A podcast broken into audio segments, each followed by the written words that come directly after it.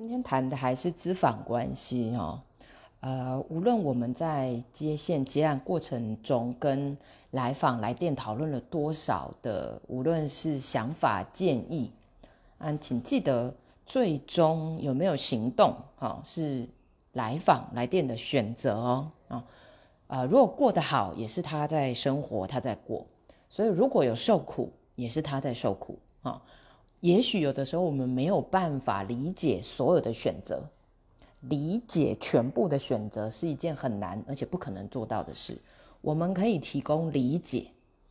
多的理解或是少的理解，但是不是全部的理解哈。啊，更重要的是我们能尊重来访跟来电的的选择。